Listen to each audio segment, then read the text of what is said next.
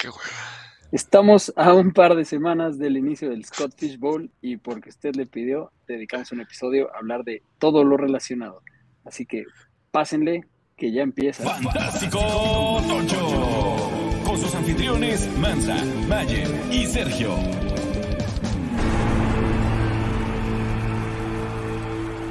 Bienvenidos a un episodio más de Fantástico Tocho, el podcast de Fantasy Fútbol en el idioma de Amandititita. Yo soy Mansa, aquí me acompaña como cada semana Serge, que seguramente lo oyeron en la entrada diciendo, puta, qué hueva. ¿Qué onda, Serge? ¿Cómo estás? Puta, qué hueva. Perdón, pero vi unas actividades que faltan y eso es lo que está. Ni modo, pero darle. Pero no era nada relacionado al podcast. No, no, no, no. O al invitado No, no, no. que tenemos hoy. También, ¿eh? Lo, lo- lo podría pensar que es más por el invitado, pero pues no. Contentos de que esté Chatito acompañándonos. Muy bien. Qué Por hueva, aquí güey. nos acompaña eh, mi tocayo, Francisco Chato Romero. ¿Cómo estás, Chato? A Bienvenido toda madre por acá. toca yo y Serge. Qué gusto estar aquí con ustedes, hermanos. La neta, pues sí, con algo de hueva, pero cabrón, alguien tiene que hacer, alguien tiene que hacer esta chamba. No, muy contento, la neta, ya cerquita de. Cada vez se, se atormenta más la vecina del, del Scott Fish Bowl. Eh, y con live drafts y la madre, creo que se va a poner eh, bien interesante, la neta. Sí, ya que digamos que-. Que con eso se, abre el- la puerta para todos los que los drafts que vienen, ¿no? Es, es de los más esperados, pero de ahí ya empieza el, el mame para que todos hagan sus, sus fantasies. Sí, Con eso se, se abre la llave. Ha- hace un par de años estaba platicando con Mansa y con, con Mau. Mau. ¿Te acuerdas? Este, que dije que, que- que el Scott Fish Bowl es el inicio no oficial, oficial de la temporada de Fantasy. Completamente. Tal cual. Sí, de hecho, creo que en ese año nos iniciamos tú y yo en el Scott Fish Bowl, ¿no? Sí, exactamente, hace un par de añitos. Coincidimos. Eh, pues muy bien. Eh, Chato, igual no necesitas mucha presentación, pero para algún despistado, cuéntales dónde te pueden encontrar. Pues miren, hoy vengo aquí a Fantástico Tocho a subirles el rating. A mí me pueden encontrar en Twitter en arroba chatorromeroff. Eh, y de repente hay algunos contenidillos en YouTube, también el de la Cueva del Fan, eh, donde pues, también Mansas aparece de repente.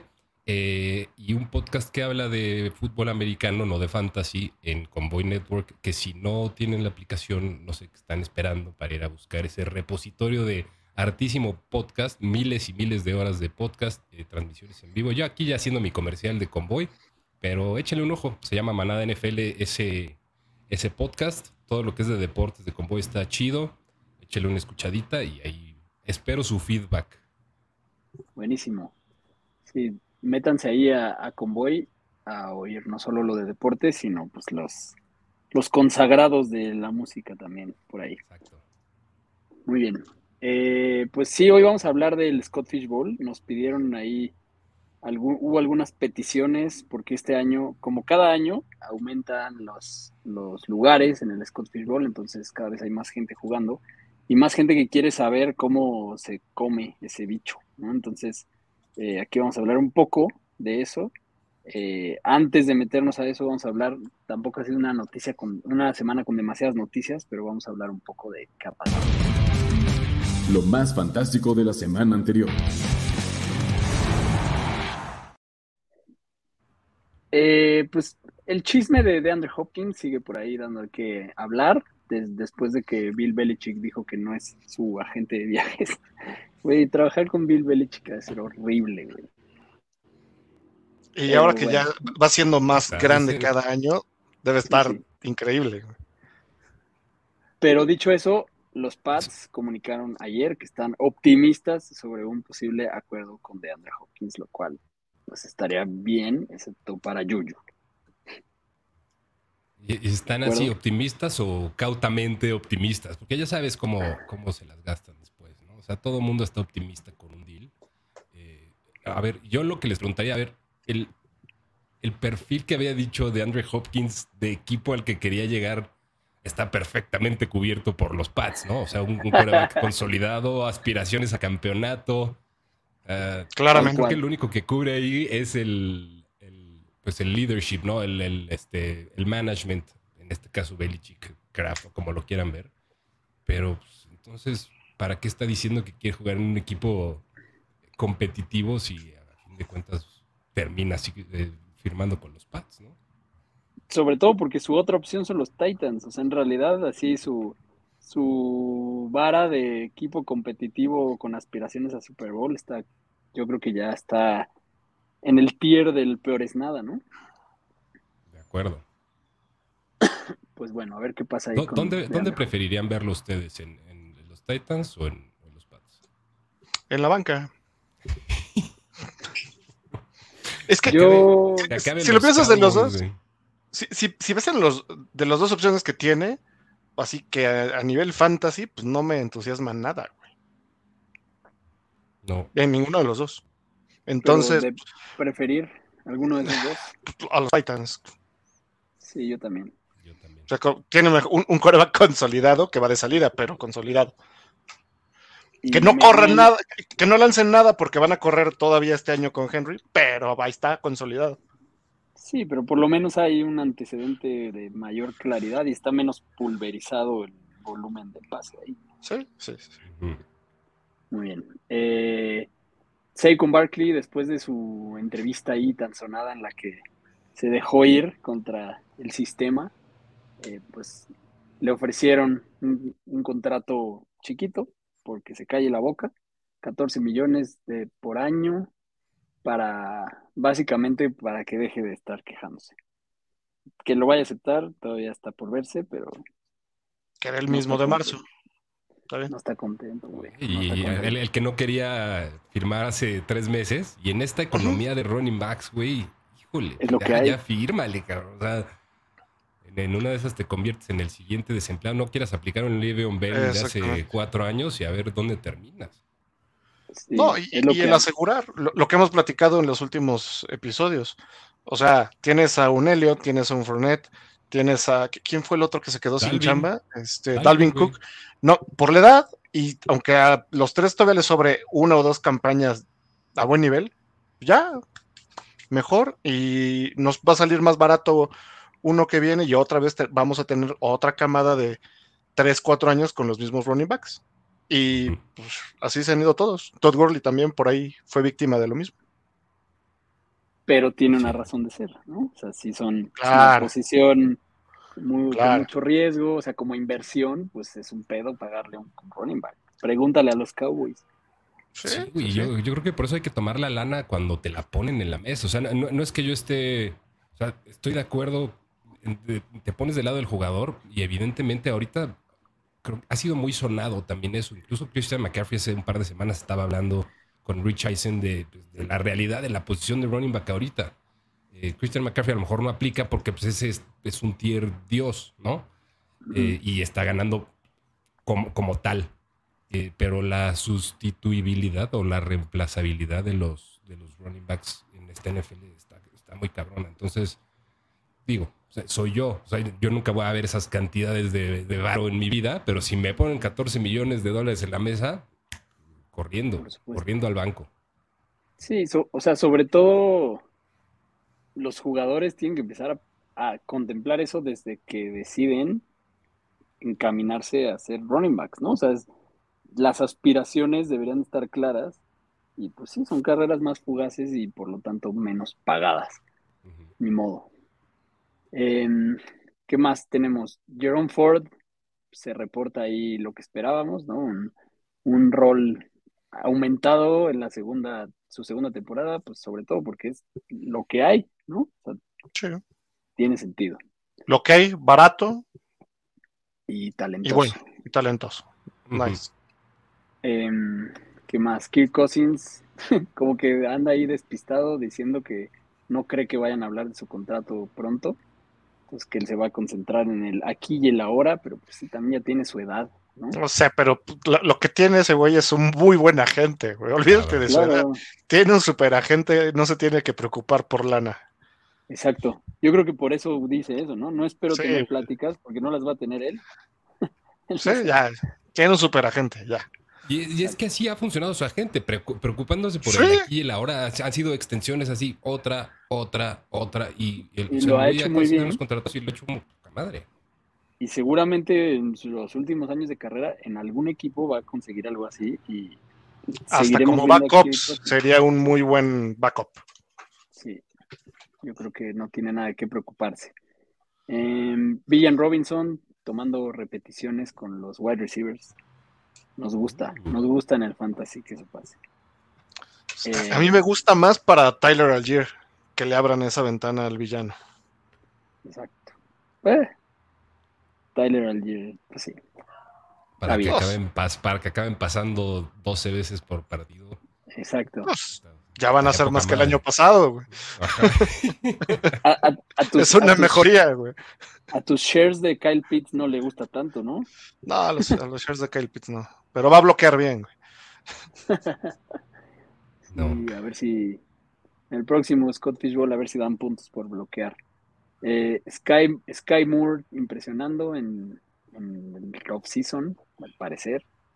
No sé, son las típicas noticias de off-season, ¿no? Ajá. John Mechie todos encaminado a regresar para el training camp. Y, y la telenovelilla de Stephon Diggs, ¿no? Que no, que no quería presentarse, que, ya, se- que no fue, que ya llegó, y que Josh Allen se echó la culpa, ¿vieron? ¿No? Josh Allen- sí, Josh Allen salió a decir eh, hoy o ayer que, que él toma cierta responsabilidad porque no haya llegado a Stephon Diggs, porque cree que es un problema interno de comunicación de él con el equipo, güey. O sea, al parecer, Diggs está enojado con Josh Allen, güey. Uh, o sea, sí, sí traían. O sea, yo escuché así algo de rumores que será que seguían las rencillas de cuando se casi se agarran a madrazos de los playoffs del año pasado. ¿Será que no limaron esas asperezas y ahora pues, ya Josh Ah, a lo Allen mejor levantó la mano? Josh Allen asumió que no había pedo y el otro Ajá. esperaba que una, Una- plática Una formal apology o algo por el Exacto. estilo. Puede ser, puede ser. Pues muy bien, eso es lo que hay en estos momentos de pues, temporada baja de noticias chismosas más que otra cosa. Así que bueno, vamos a platicar del Scottish. A lo que nos truje. Muy bien, pues para los que no sepan qué es el Scott Fish Bowl, creo que podemos empezar por ahí. Eh, pues básicamente es una competencia, el torneo de fantasy más grande del mundo, más importante, podría decirse, y totalmente enfocado a caridad, creado por un señor que se llama Scott Fish Bowl, que Scott Fish no se apellida, no, su no, segundo no apellido no es Bowl. El segundo apellido no es Bowl todavía. Eh, y pues es un tipo considerado por muchos como el mejor tipo de, de la industria. Eh, un tipo que ha dedicado los últimos 13 años de su vida a esto. Y, y es un torneo muy grande, cada vez más grande, en el que todo va dedicado a una fundación que se llama Fantasy Cares y otras caridades aledañas que se suman. Eh, que principalmente le, le da juguetes a los niños en fin de año, ¿no? Principalmente. Es como lo, lo que, lo que, a lo que se destina. Y, Y, y- y creo, creo que, que es de, o sea, dentro de todo lo que ha hecho Scott en esos 13 años, estos 13 años, este siendo el año 13, eh, es eso, ¿no? O sea, fuera de que sea el torneo más importante y más relevante del mundo, que lo hemos platicado antes también, o sea, fuera de que sea el de más, hasta donde sabemos, el de mayor número de participantes y el de, de más difusión, creo que lo más chido de todo eso es que es con fines este, altruistas, de alguna u otra manera. totalmente.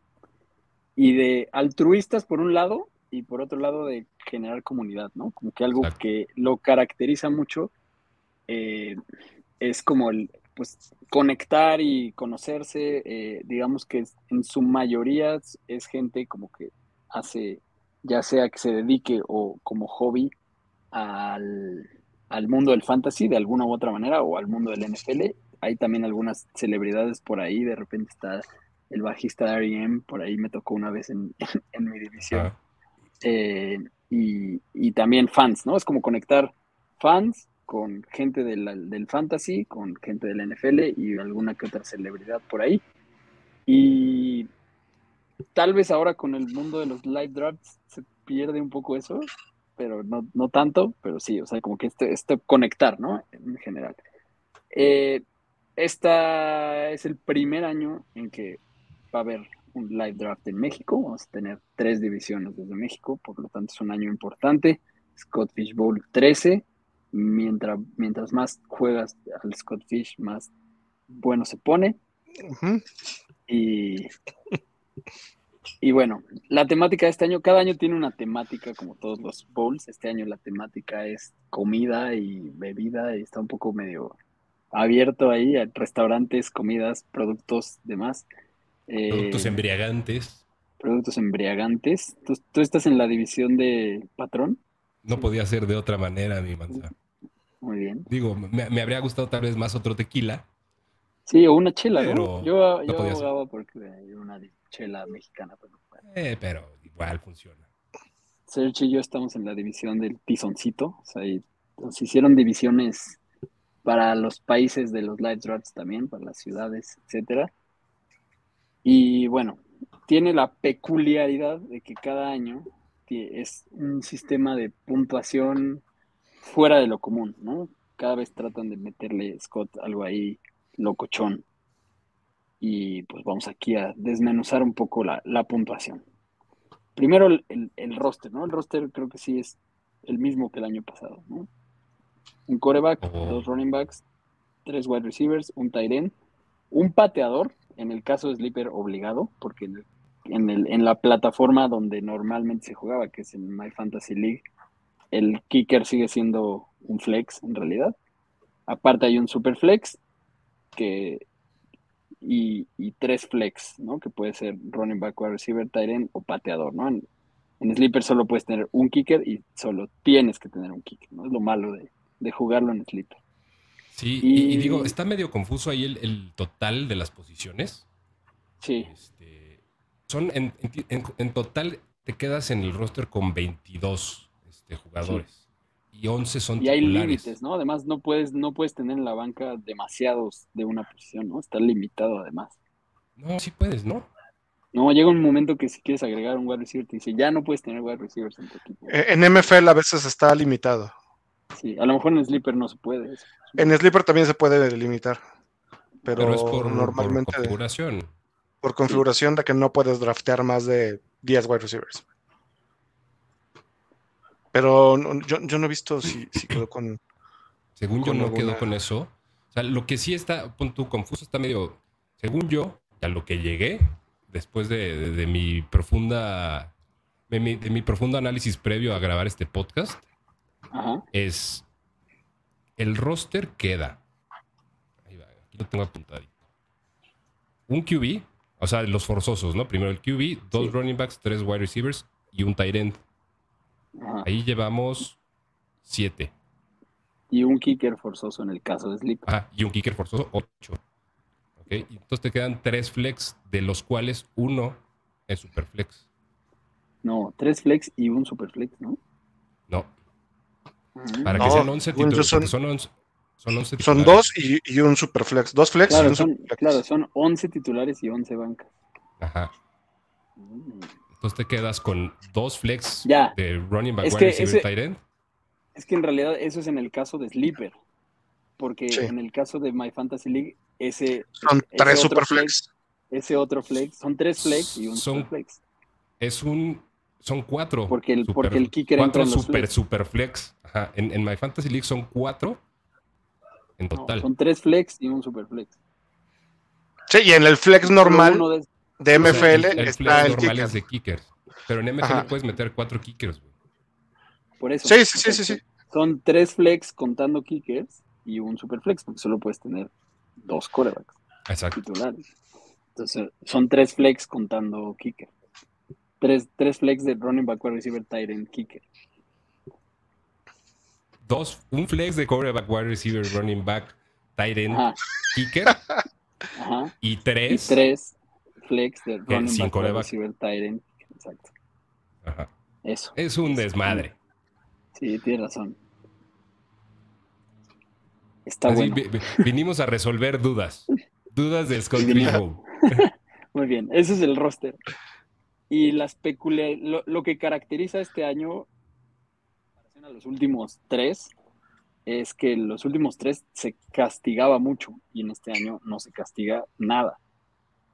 Este año está enfocado en el positivismo y en hacer muchos puntos, ¿no? Eh, Scott tuiteó el otro día que cuando estaba terminando de configurar la puntuación, vio que Josh Allen el año pasado con esta puntuación hubiera promediado más de 40 puntos por juego. Y es porque lo más difícil que tenía el Scott Fish Bowl en los últimos años era no cagarla con corebacks que la cagan mucho. ¿no? Evitar las, los pases incompletos, sobre todo era lo que más te jodía, más que las intercepciones, porque pues muchos pases incompletos, por cada pase incompleto te quitaban un punto, por cada intercepción cuatro. Y aquí ya no hay castigo. Entonces puedes tener al coreback que te importa más el volumen que, que, el- que lo preciso que sea, ¿no? Entonces eso cambia las cosas y siento que eso todavía no se ha reflejado en los ADPs. Y de las Yo- cosas que he visto también es, por ejemplo, que al menos en, el- el- en los settings, en las reglas de puntuación, no hay, o sea, no hay, pun- no hay puntos negativos por intercepción. No, por nada. fumble. O sea, No hay- na- ¿No? nada quita puntos. Nada ¿No? quita puntos. Todo positivo. Todo positivo. Entonces eso es interesante. Porque sobre todo, pues el año pasado, eh, pues había como esta tendencia de subir algunos escalones a Kirk Cousins, por ejemplo, ¿no? Que no, que no tiene tantas intercepciones.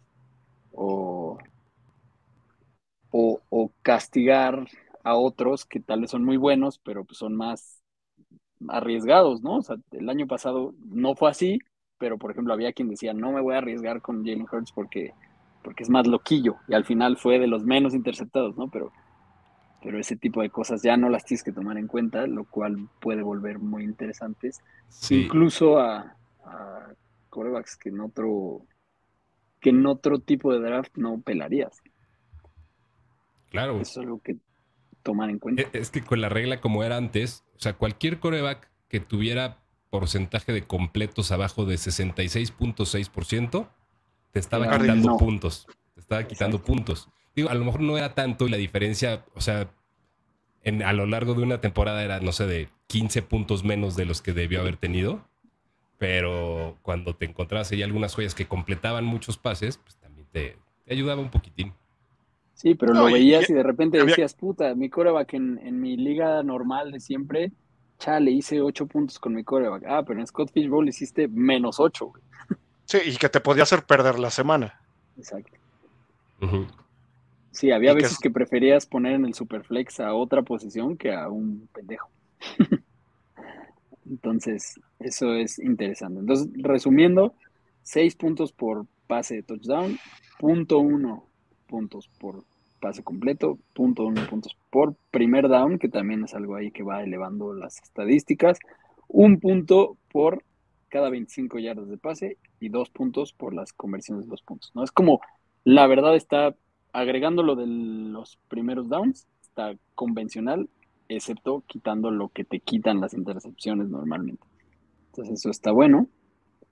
Los corredores tienen puntuación de igual 6 puntos por touchdown, un punto por 10 yardas corridas, dos puntos por conversiones, un punto por primer down y 25 puntos por acarreo, más lo que les dé esos puntos por recepción, porque es eh, PPR, un punto, y a- además, o sea, además de un punto por recepción, también hay un punto por primer down recibido y un punto por 10 yardas de recepción, ¿no? Entonces, es un PPR, digamos, pero con la peculiaridad de que los tight ends aquí sí son mega premium. O sea, es el Kelsey Bowl. Para los El Kelsey. Pues en, en los mocks sí, eh, ¿qué es lo más tarde que han visto en un mock irse a Travis Kelsey? En un mock de Scottfish. El 3. Yo no lo he visto pasar el Cuatro. Yo creo que tres o cuatro. Sí. Ujú. Pues es que sí puede hacer una diferencia. La verdad, aunque yo no, yo soy partidario de que pues, si al final a todos los Tyrants les mueves la puntuación, pues siguen siendo los Tyrants, ¿no? La Sí. comparación con el resto de los Tyrants sigue siendo la misma, güey. Si tu estrategia es draftear a Kelsey en la primera ronda, pues draftealo donde lo sueles draftear en la primera ronda. Sí, o a fin de cuentas lo que está haciendo es draftear a, tu, a uno de tus flex, ¿no? Y ya después el- el- en el Tyrant vas a meter a alguno de, de la, no sé, de la ronda que se te ocurra a competir con, con ese otro pool de Tyrants. Pero tienes una ventaja ahí en el flex de alguna manera. Exacto.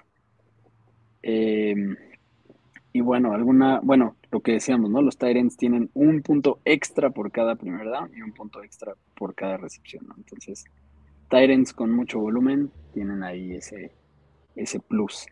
La otra peculiaridad que tiene, los, los kickers, los puntos de los kickers son los mismos que el año pasado, ¿no?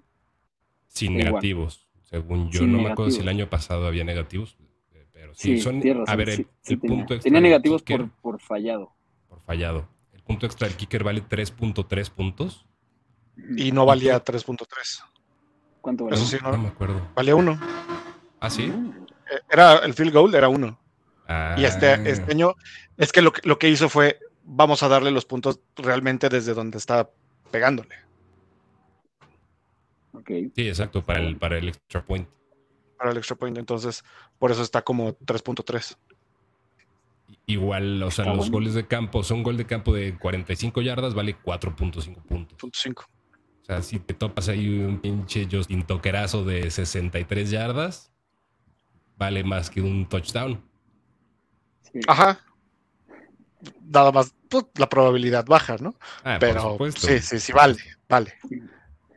Y ahí sí yo creo que va a haber una ventaja de jugar en My Fantasy League, porque si ya están sobrecargados esos extra points, pues hay- sí va a haber semanas en las que estás lesionado y te conviene meter tres kickers sin pedos, Sí. pero en Sleeper no vamos a poder. Sí, o, o semanas de descanso, pues metes a tus tres kickers. También. Yo eh, en mis proyecciones, de las proyecciones que he estado haciendo, con, ya cuando salió el sistema de puntuación, los top 5 kickers van a estar dando puntos de wide receiver, en teoría, según mis proyecciones, de más o menos lo mismo que el wide receiver 17 a 21. güey. Está bueno, O sea, se van a ir es- mucho más abajo. Que es para un flex, Es para un flex. justamente.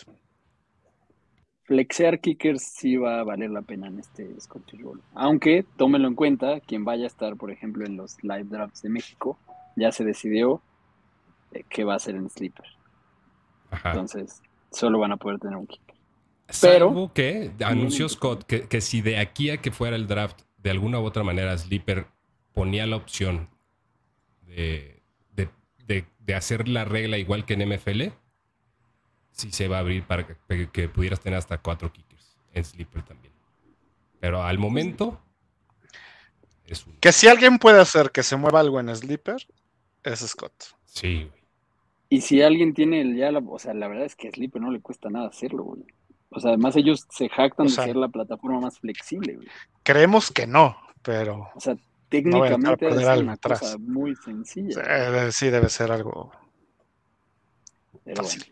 Así, Y la el, otra- El, el spaghetti code ahí atrás, güey, en una de esas... No Sí, a güey. hacer nada. Digo, no sé, güey. se cae todo lo demás. sí, pues. Sí, güey. Y la otra que. Porque además Sleeper, su tirada debe ser que el Scott Fishbowl se vaya completo para allá. Entonces, o sea, deberían de estarle dedicando ahí día y noche a lograrlo. Pero bueno. Eh, y la otra peculiaridad que tiene es los puntos para los regresadores de patadas. Porque eso es algo que tampoco se está reflejando en el ADP. O sea, hay jugadores que tienen ese rol y ya, y que ahora pues está premiado seis, seis puntos por touchdown de regreso y también esta peculiaridad de seis puntos si tu jugador recupera una bola en el end zone para un touchdown. O sea, un- lo que vendría siendo un fumble recovery touchdown sleeper. Y pues no sé, no sé si qué tanto tomar en cuenta eso a la hora de draftear. Pero bueno, a lo mejor O en tus últimas rondas. pues, Sí, sí "Ah, lo pues, tomas en cuenta que- ya cuando, cuando tienes tus, tus wide receiver dos o tres, algunos fungen todavía esa, ese rol. O el año pasado Antonio Gibson para los cuates. Este, pero sí te puedes encontrar algunos jugadores que hoy su rol es wide receiver 3 y regresador. Entonces, Pues sí, pero luego ya en la ronda 20, que ya estás agarrando cualquier random, pues de repente sí puedes. Agarras otro kicker, jugadores. Agarras otro kicker. Yo, yo- agarras otro con- kicker, güey. Con, con los regresos de patada, eh, creo que sería una historia diferente, porque para mí no es tan atractivo. O sea, porque Es muy improbable. puntos, solo da puntos el touchdown, güey. Si dieran Sí. puntos Sí. por yardas de, de regreso de patada, to- todavía Eso estaría- creo que había una componente más interesante, porque buscas esos wide receivers profundos, que, que los que dice Serge, güey. O sea, si eres el wide receiver 3 y eres el especialista de, de re- de regresos, ahí hay una chance adicional de puntitos, güey, por una jugada para un flex, un cuarto flex, Claro. cabrón, o sea, cosa por el estilo. Pero, Que me imagino y con, que y con las puede, ¿no? modificaciones, y con las modificaciones al, al, al reglamento de, de equipos especiales para esta temporada, en una esas disminuyen algo, güey, los regresos. Entonces, yo, yo la Sí. neta ni me enfocaría tanto en, en- en ya buscar estos jugadores ahorita. No, son, si los agarraste y de repente los pusiste y dieron un regreso, bien. O sea, lo que pasó el, el año pasado, Devin Duvernay por ahí hizo una o dos anotaciones y pues en algunas plataformas no le pusieron los seis puntos. Sí. Y se quedaba con 2.3 de lo que hizo en el partido. O sea, Ajá. no, no- no tenía sentido. Muy bien. Bueno, pues ahora hablemos un poco de qué funciona y qué no funciona como estrategia, porque teorías sobran, eh, la gente, se- por ejemplo, estoy en el chat de los de mi posición y como que están muy clavados por alguna razón. También algo que cabe decir, y que ayer lo hablaba con Serge, es que la forma de draftear de los gringos y de los mexas es muy diferente, güey. O sea, te metes un mock con gringos, mismos puntos, mismo roster, y te metes con mexicanos. Todo es diferente, güey. Los corebacks valen más en México, güey, por alguna razón. ¿Ah, sí? No, se van todos, güey, en las primeras tres rondas y en los, en los mocks gringos pasa una ronda y luego ya los dejan respirar, güey. Eh, por eso creo que el primer tip importante es haz mocks y haz mocks medio con la gente que, sin develar mucho tu estrategia, pues con la gente que, que medio va a draftear como tú, porque sí es muy diferente. Sí. Y, a ver, o sea, eso es bien interesante. Yo la, verdad es que en esa anécdota, o sea, porque es anecdótico, güey, lo que tú cuentas, o sea, no tienes así un sustento científico, este, ¿no? De- de- de método científico, pero creo que sí es real que en México, o a los mexas, güey, nos gusta, o, o sea, hablo generalmente, ¿no? Ir por esos corebacks y ya después te preocupas. Sí, Pero dentro de todo es una cosa que yo siempre eh, he sentido en el Scottish Bowl. Es que los mexas siempre creemos que salimos con un pinche equipazo del draft. todo el mundo a huevo. O sea, por, o sea tú volteas, volteas a ver tu roster y dices, no, es que está poca madre. Eh, y muchas veces, obviamente, pues no, no, eso no se traduce a la realidad porque el draft se está moviendo diferente por la presencia del, del Superflex. Totalmente. Exacto, te caen joyas, pero bueno, igual también creo que el Superflex se ha ido volviendo más una norma para muchos. Y, y como que eso, eso también es lo que está levan- subiendo mucho a los, a los corebacks, porque viene la, o sea, venimos de la temporada de drafts de Dynasty en que cada vez hay más gente y que cada vez son más Superflex los Dynasty, lo cual no me parece, pero... eh, siento que la gente está ya muy acostumbrada, o sea, la gente está acostumbrada a todos sus mocks, todos los contenidos que ves, sobre todo de México, están todo el tiempo haciendo mocks públicos de Superflex, o sea, como que hay mucho el miedo a me voy a quedar sin corebacks, ¿no? Entonces se dejan ir con los corebacks y, y también por eso, pues en cuarta, quinta ronda te encuentras jugadores que o- en otro momento estarían en la segunda. Y Pero si alguien es temerario con los corebacks, es chatito. Yo soy súper temerario con los corebacks. güey. Temerario. bien, Sí, como debe ser. Güey. Y- y a mí- ¿Cuál es tu, en, en Superflex, cuál es tu estrategia? Porque obviamente cambia. Exactamente. Y yo creo que tiene mucho que ver con, con, con la puntuación. o sea, pensando nada más Superflex. Imagínense una liga este, de roster tradicional, así de ro- dos running backs, tres wide receivers, ah, uno, dos flexes, pero Superflex. Eh, yo la neta es que sí prefiero esperar. O sea, no, yo siempre digo que no es forzoso, uno, alinear coreback en el Superflex. Eh, Aunque, digo, puedes tener ciertas ventajas o desventajas competitivas si decides hacer eso. Pero sobre todo, Serge, lo que yo siempre he tratado de hacer es primero pensar en el mindset con el que estoy drafteando en una liga. O sea, porque juegas una liga de fantasy para ganarla, ¿no? En, en teoría, ¿no? O sea, para ser competitivo está chingón, pero pues, la quieres ganar. O sea, si no terminas en primero, pues, el incentivo es un poquito diferente a que si terminas en, segundo, tercero, cuarto, pues, vale más. Entonces, puedes, o sea, mi, mi teoría, al menos en puntuaciones normales, es intentar encontrar no uno, güey, sino dos corebacks que puedan ser joyas así, cabrón. O sea, que potencialmente la gente deja pasar los Aaron Rodgers del mundo, los Kirk Cousins del mundo, eh, o, o ir a buscar uno de esos tempraneros como el Jalen Hurts del año antepasado, güey, por decir una cosa. Eh, En la quinta. pero también estar consciente de, de tener es, eh, que no siempre tienes que, que jugar al coreback en, en el Superflex. güey. O sea, ya depende del sistema de puntuación también. Y los seis, eh, los seis puntos de pase de touchdown influyen mucho, obviamente. Pero yo también soy partidario de, de esperar, güey. Soy partidario de esperar. Y sobre todo ahora que no hay castigos, ¿no? O sea, en realidad vas a poder sacar las papas del fuego con Derek Carr y con Rogers sin pedos, ¿no? Es como, o, o sea, en Con realidad con que, sea, Jones, con, que, con que sea titular, ya estás, güey.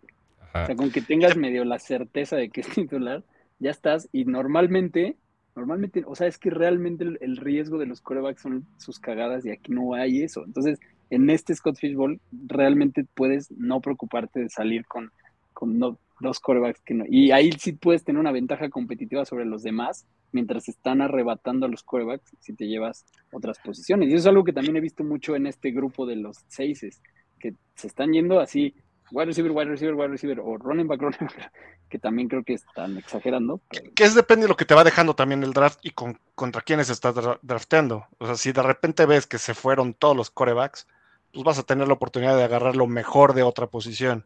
Exacto. O lo segundo mejor, o sea, de- dependiendo la, la posición en la que estés drafteando. Pero ju- justo por eso es lo, lo que se ha platicado en, en todos los foros, es le llega con una idea de qué draftear, pero no te aferres a eso. Si de repente te cae Justin Jefferson y Villan, pues yo sí ya Mm. me los ando llevando, pero sin problemas, ¿no? Sí. Entonces, o sea, ve- ve- vas viendo qué, qué va dejando el draft. Ahora sí que si primero se aperraron de wide receivers y de repente te llega en un superflex Josh Allen, pues no sé quién lo vaya a dejar pasar. Sí, O sea, de- todo va dependiendo cómo puedas ir pensando en construir el, el- el equipo. ¿Saben qué también siento que esto de no puntos negativos puede, puede incentivar o, o podría beneficiar mucho a los, a los quarterback rookies? O sea, También, potencialmente claro. Anthony Richardson puede ser así, potencialmente, no digo que vaya a suceder, pero güey, o sea, puede terminar siendo un top 5 por, por puro volumen, por pura necesidad, por, por su vida, por lo, lo que quieran. Claro, o sea, com- combinación de Field, factores. otra vez. ¿no? Sus- pero sí, Justin Fields seguro, pero Anthony Richardson, o sea, te lo llevas más barato y justo el riesgo que tiene que todo el mundo dice, güey, uno, es rookie, dos, eh, su puntería de lejos no es buena, pero esas dos cosas aquí no te van a chingar, no te van ¿No? Entonces, eh, eso creo que ayuda. Está, está bueno, sí, es, es un buen, un buen comentario y creo que Los dejo, chicos. Search, nos vemos. Vamos ver. Suerte. Y la, y la otra cosa es algo que hablábamos la- el año pasado, creo, no me acuerdo si fue hace dos, el, el no dormirse con el tercer coreback, Sí. porque el tercer coreback parece que no es importante, pero en este tipo de drafts tan profundos, si no, si se te va la corrida de tercer coreback, ya te quedaste sin coreback algunas semanas, güey. Porque te vas a. O sea, va, va a llegar ese caso. O sea, va a haber equipos que se queden sin tercer coreback, al menos eh, en el papel titular, ¿no? Titular en, en su equipo. Y obviamente se van a lesionar también corebacks, ¿no? Entonces creo que vale la pena, yo creo que salir del draft en una de esas con cuatro corebacks. Este, a lo mejor puedes jugar un poquito el juego de la especulación de lo que pasa en San Francisco, güey, por decir algo. O, o contar con la lesión del coreback titular de San Francisco de, de recurrencia anual, ¿no? Cosas por el estilo. Eh, al mismo Jimmy G que han vi- estado viendo que tiene pedos este, con, Sí. con la pata y cosas por el estilo. Sí, o sea, pero perderse esa- ese tercer coreback te pone en, en pedos serios.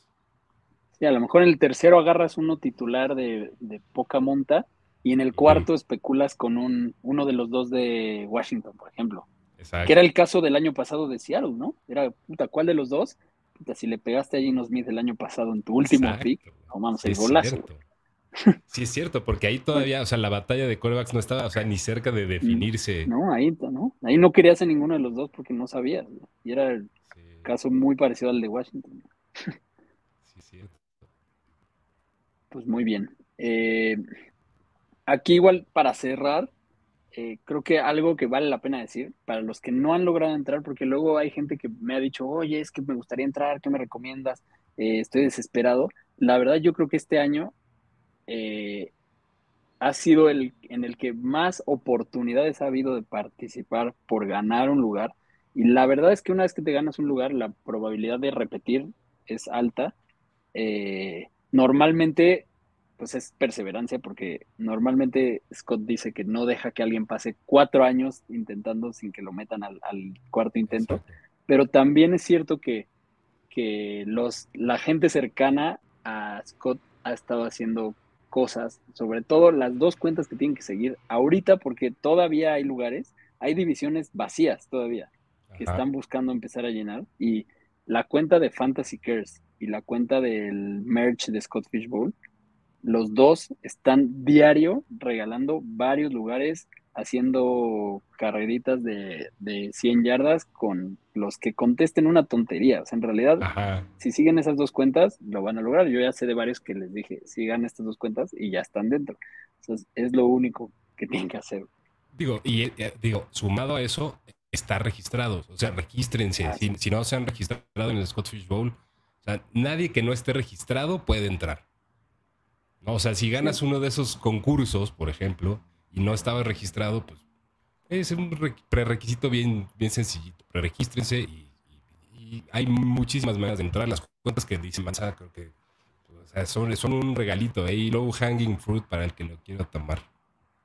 Totalmente. O sea, la, la- nomás las tienen que seguir y son muy fáciles las trivias y requisitos que piden para ganar lugares.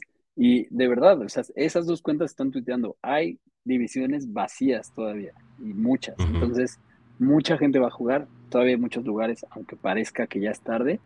Y si de todos modos no lo logran, lo que tienen que hacer es estar registrados para este año, para que por lo menos ya el año que entra ya tengan en su currículum un intento y eso ayuda, ¿no? Entonces, Exacto. eso es importante también para los que todavía no entran y quisieran entrar. La verdad es que re- recomendamos entrar, o sea, sí es una experiencia chida.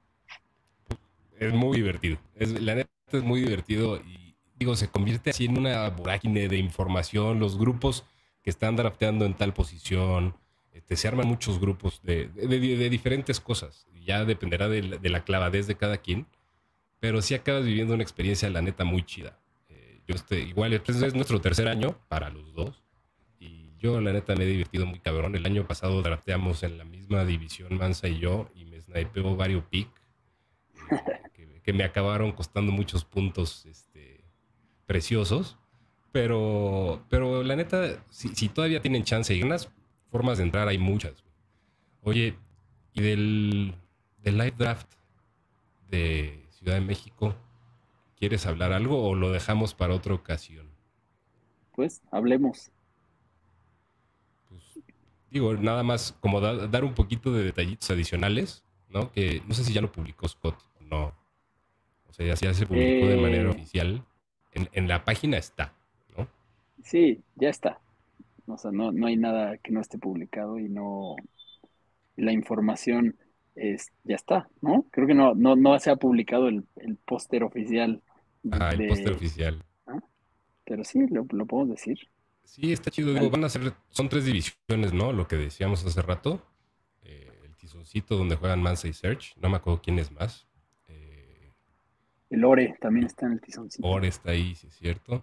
Eh, yo estoy en la división Patrón, Tequila Patrón, con, con ahí con buena banda de algunas personas conocidas y otras desconocidas, lo cual está muy fregón. Y está la división que era De Tenampa, Nampa. ¿verdad? Tenampa. Ahí están. Está. está Mau, ahí y está Gema. Gema. Ajá. Eh, y el, el live draft va a ser en, en el pinche gringo warehouse que está en Lago Iseo, ¿no? En Polanco algunos dirán, pero es más, este, es Verónica Ansures, ¿no? Sí. No, es la Granada, ¿no? Ampliación. Ah, Granada. Ampliación Granada, sí es cierto. Este, ya se va a poner bien chido, la neta, digo, va a, estar- va a ser un, un evento abierto al público en cierta manera, eh, porque pues, ahí va a estar abierto el, el- lugar, pero vamos a tener una sección especial donde vamos a estar drafteando y, así echando desmadre. el- lo que sí también es el 15 de julio, ¿no? Es el 15 de julio, sábado 15 de julio por la tarde. eh, y seguramente pues ahí ar- armaremos alguna convocatoria ya un poco más en forma cuando se acerque más la fecha, ¿no, mi manza? Sí, para que le caiga a la banda, porque pues sí, cabe más gente de la que vamos a draftear. Así que es un buen evento para, para convivir todos y se va a poner bueno. Ahí estamos haciendo lo que se pueda para organizarlo. Y, y ¿qué más? Falta de información de eso. Porque nada, ¿no? O sea, el pi- eh, no, no sé cuánta gente quepa ahí, pero pues sí cabe más gente, ¿no? De la que Sí vamos. cabe draftear. varia banda. Sí cabe varia banda, este, pero eso a lo mejor ya vamos dando un poquito más de detalles este, conforme avance, ya sea por, por aquí, por Twitter, por redes sociales, por todos lados. Este, pero creo que va a ser un buen, un buen evento tanto para draftear como para no draftear. güey. O sea, para ir a, a cotorrear con la banda que le gusta el fantasy, creo que va a ser un buen, un buen lugar, la neta. Para ejercerle presión de pánico escénico a los que están drafteando también. Exacto, Creo que eso exacto, está sí. bueno. Sí, sí, de la historia colectiva. Exacto, exacto. A ver si te animas ahí a agarrar a, a Fields en el pick 3. Pero bueno, eh, pues eso, igual, eh, si alguien, eh, otra cosa importante es eso, o sea, aunque ya se llenaron las divisiones del live draft, no significa que no haya divisiones a las que puedas entrar como mexicano, ¿no? aunque draftes online, que es lo Exacto. habitual y lo normal, lo que nos ha tocado desde siempre. Como les dice Chato, o sea, sí es una experiencia muy chida. A mí, por ejemplo, me tocó en la, la- el primer año que estuvimos, la temática era música y mi división era la de Rush. Y era puro fan de Rush que hicimos un draft de canciones de Rush nada más como por divertirnos en Twitter y demás. O sea, como que al final eh, es, se hace comunidad y eso es algo que también está muy chido de, de estar en las divisiones online, que conoces a gente de todos lados. El año pasado teníamos a Adam Rank en la división. Eh, se pone bueno, se pone bueno. Pues muy bien. Eh, Chato, ¿algo más que quieras agregar sobre el Scottish Bowl? Eh, si creo no- que por el momento no, Tocayo, ya este, todo lo que, lo que sabemos, todo lo que pudimos ahí también resolver sobre la marcha, creo que está dicho, Eh, pero nada más, o sea, el, el Scott Fish Bowl, y Scott lo ha dicho, es, es, y en especial este año, se ha enfocado cada vez más en balancear o en equilibrar las puntuaciones por posición. Entonces creo que todas las estrategias son viables. Todas, todas, todas, todas. Bueno, o sea, tampoco vas a agarrar este, kicker en primera ronda, ¿no? Pero todas las estrategias, si te quieres enfocar en, en, en QB temprano, si te quieres ir por tight end, o sea, creo que hay muchas maneras de resolverlo. Y a fin de cuentas, güey, se trata de divertirse y de formar parte de, de la comunidad. Eh, la probabilidad de ganar es eh, diminuta. Entonces, háganlo para divertirse.